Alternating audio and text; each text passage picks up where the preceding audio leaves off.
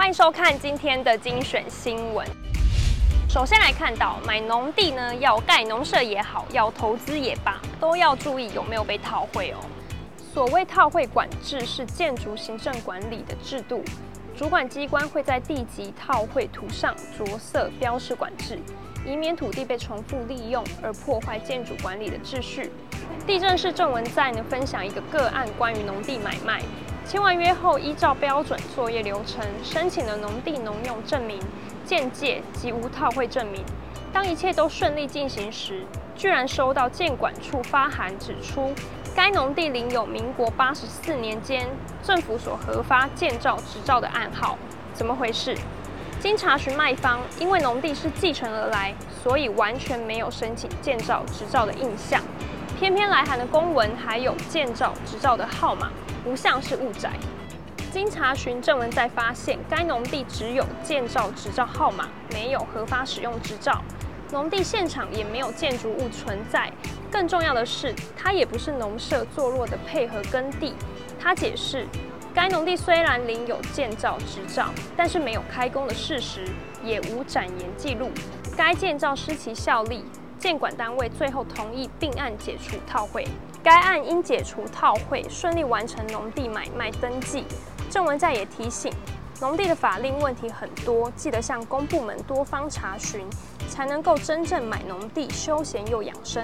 再来看到豪宅限贷令呢，从二零二一年限贷六成，到现在只能贷四成，目的呢是为了抑制房价。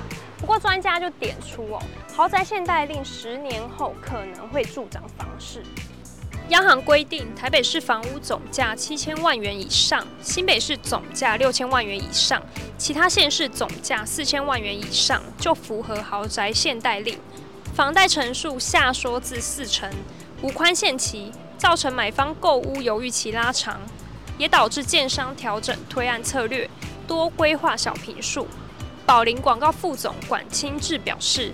在房市政策的管控之下，许多建商呢逐步放弃各都豪宅线以上的产品规划，所以会看到近年各都一百平以上的新建案几乎绝迹。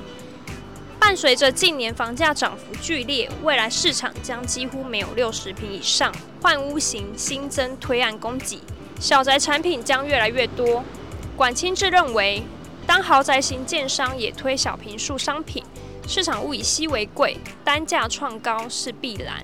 再透过实价登录二点零机制，使房价快速传导，区域房价涨幅联动性变快。他表示，双北市以外地区四千万以上的住宅产品，仅能贷款四成，自备款必须拿出两千四百万元。有钱人的购物动机多为置产及资金规划。为了因应豪宅限贷令，势必也会动脑筋转弯，改变购物策略。收看房事关键报报呢，你可以了解更多的房事消息。关掉之前，不要忘记按下订阅并开启小铃铛。我们下次见。